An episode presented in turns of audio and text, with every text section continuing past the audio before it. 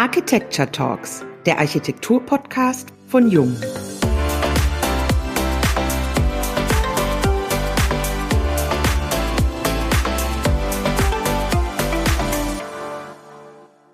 Hallo und herzlich willkommen beim Jung Architecture Talks Podcast. Mein Name ist Wiebke Becker und heute darf ich Sie ganz herzlich wieder aus meinem Homeoffice in Celle begrüßen.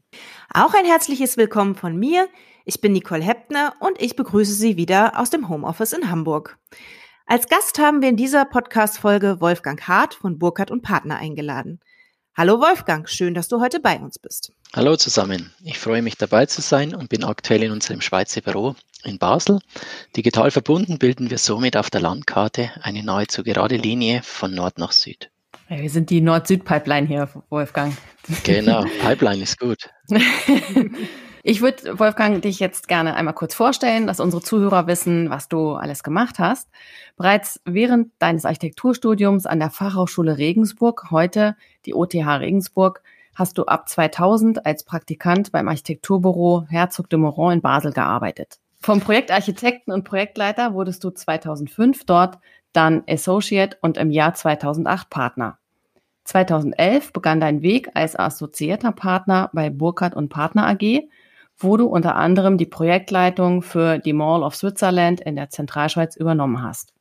Seit 2012 leitest du als Partner und Mitglied der Geschäftsleitung die Abteilung Basel II. Zudem bist du Vorstandsmitglied des SIA Schweizerischen Ingenieur- und Architektenverein Sektion Basel. Magst du uns einen kurzen Einblick zu Burkhardt und Partner geben? Burkhardt und Partner versteht sich als Generationsplattform, wo Menschen mit unterschiedlichsten Fähigkeiten zusammenkommen um an interessanten und qualitativ hochwertigen Aufgaben zu arbeiten.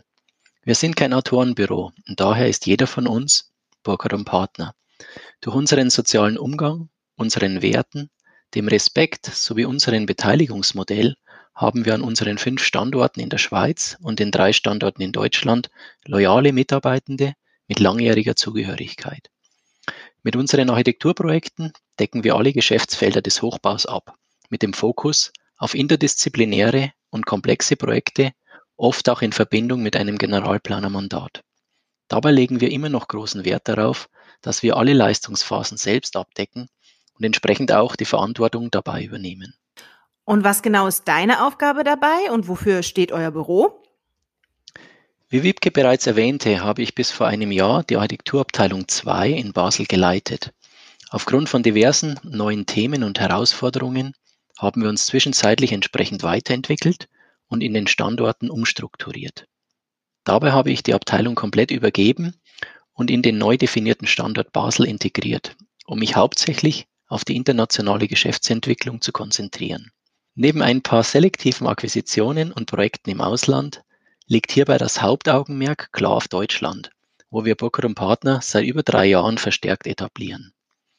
Unser Büro steht für den Claim Experienced for Tomorrow, was eine Symbiose unserer langjährigen Erfahrung und den künftigen Herausforderungen der Zukunft darstellt. Burkhardt und Partner hat frühzeitig konsequent den Weg vom analogen Arbeiten hin zur digitalen Transformation begonnen und auch verfolgt. Welche Erfahrungen durftet ihr dabei sammeln? Es waren bis jetzt auf jeden Fall sehr lehrreiche Jahre in allen damit verbundenen Bereichen.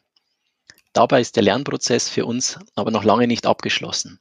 Wir stecken mittendrin oder wenn man die künftige Entwicklung betrachtet, vielleicht immer noch am Anfang.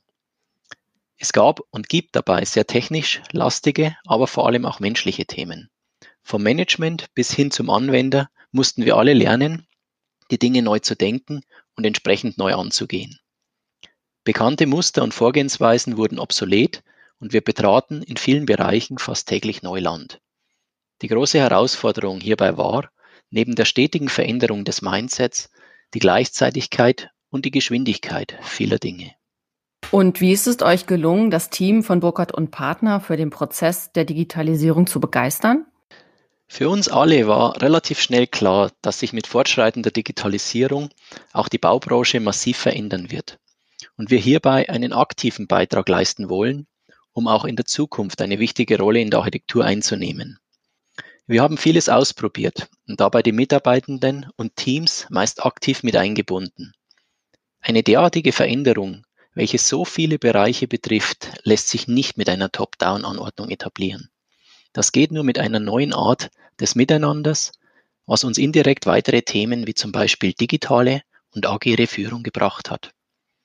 Die digitale Transformation lässt sich aber nicht über Nacht umsetzen. Radikale Veränderungen sind zwar gut und vor allem im Geist wichtig, dennoch muss eine Organisation diese Veränderung aber auch verdauen können. Wir haben entsprechend gemerkt, dass wir gleichzeitig zu viel wollen und damit allen voran uns selbst überfordern. Eine schrittweise Abhandlung, eines nach dem anderen, geht aber so auch nicht, da es viel zu viele Bereiche tangiert und überschneidende Bereiche gibt. Einiges von den vielen Themen und Dingen, welche wir im Trial-and-Error-Prinzip ausprobiert haben, war schlussendlich erfolgreich, sodass wir es in unsere Prozesse integrieren konnten. Natürlich gab es aber auch die Error-Bereiche, bei denen wir dann entsprechend Kurskorrekturen vornehmen mussten. Da wir uns im Unternehmen gemeinsam weiterentwickeln, bieten wir hierbei unseren Mitarbeitenden jegliche Unterstützung, die sie dafür benötigen. Lässt sich denn die Digitalisierung für euch heute optimal nutzen? Die Digitalisierung ist mittlerweile ein stetiger Begleiter unseres Alltags geworden und hierbei nicht mehr wegzudenken. Sie unterstützt uns bereits in ganz vielen Bereichen und hilft auch, die Dinge neu zu sehen, neu zu denken und ganz anders anzugehen. Das Thema ist allerdings derart umfangreich, dass wir sicherlich differenzieren müssen, wo es für uns bereits jetzt einen optimalen Nutzen bringt und wo wir noch stetig daran arbeiten und uns verbessern müssen. Was waren eure Erfahrungen in den letzten Jahren unter dem Aspekt der Wirtschaftlichkeit? Diejenigen, die behaupten, dass sie mit der Einführung von BIM und sonstigen digitalen Themen sofort in den Projektabhandlungen effizienter und wirtschaftlich erfolgreicher sind, sollen uns zeigen, wie das geht.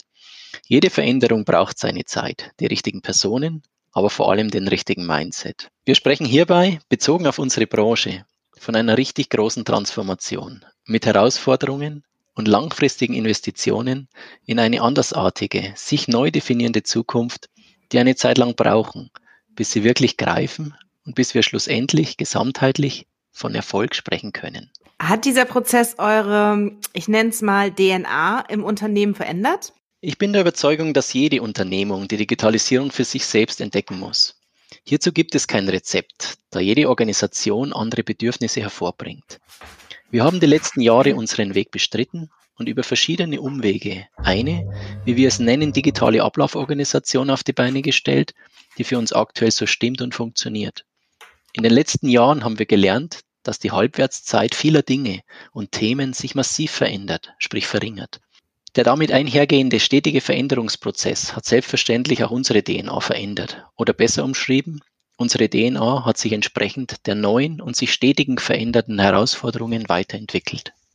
Was glaubst du, welche Bedeutung hat die Digitalisierung für euren Beruf als Architekten und der Baubranche an sich? Die Baubranche ist eine der wenigen, die bis vor kurzem noch sehr analog unterwegs war. Auch das CAD war damals vielleicht eine große Errungenschaft, aber eigentlich hat dabei die Maus technologisch nur den Rapidographen ersetzt.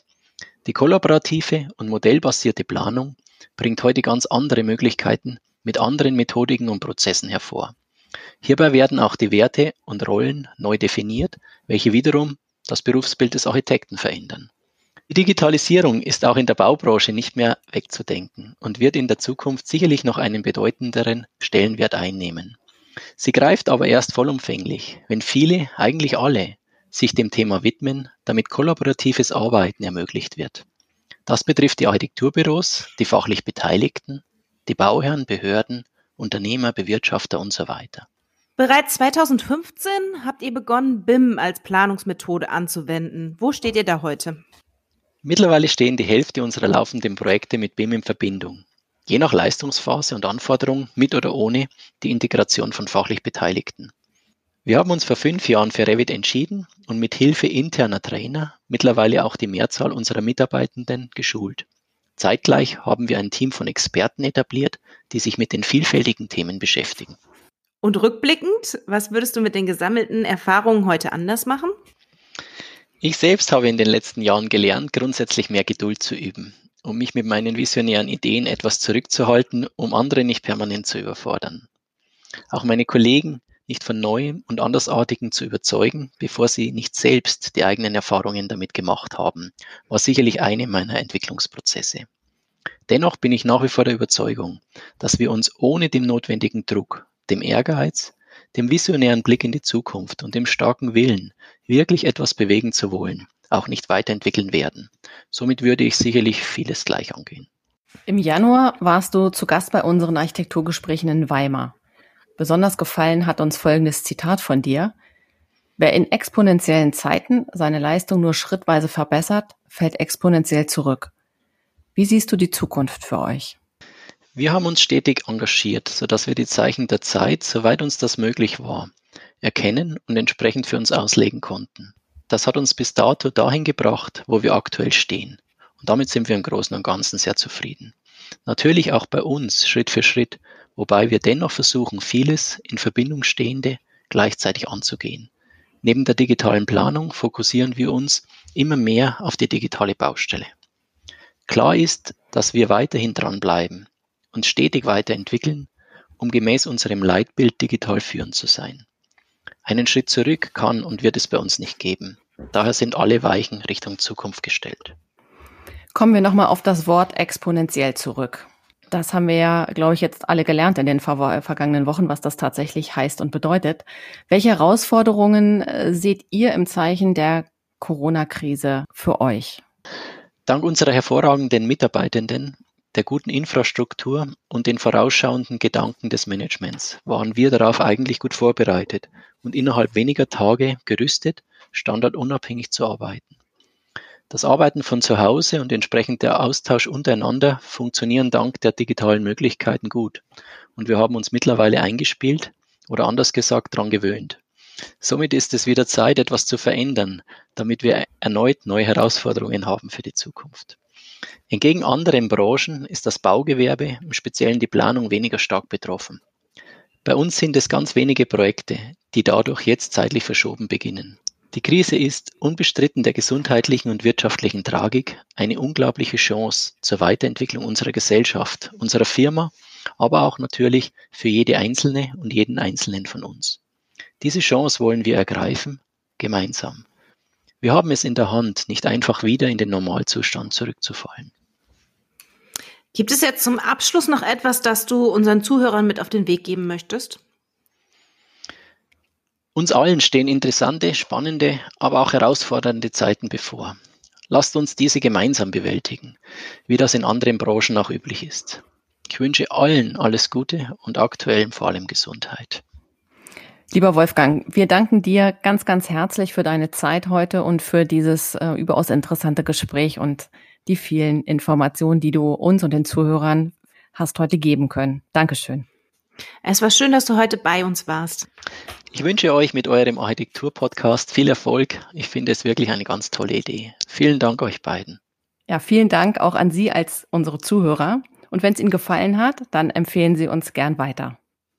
Und dann hören wir uns zur nächsten Folge der Jung Architecture Talks, dem Architektur-Podcast von Jung.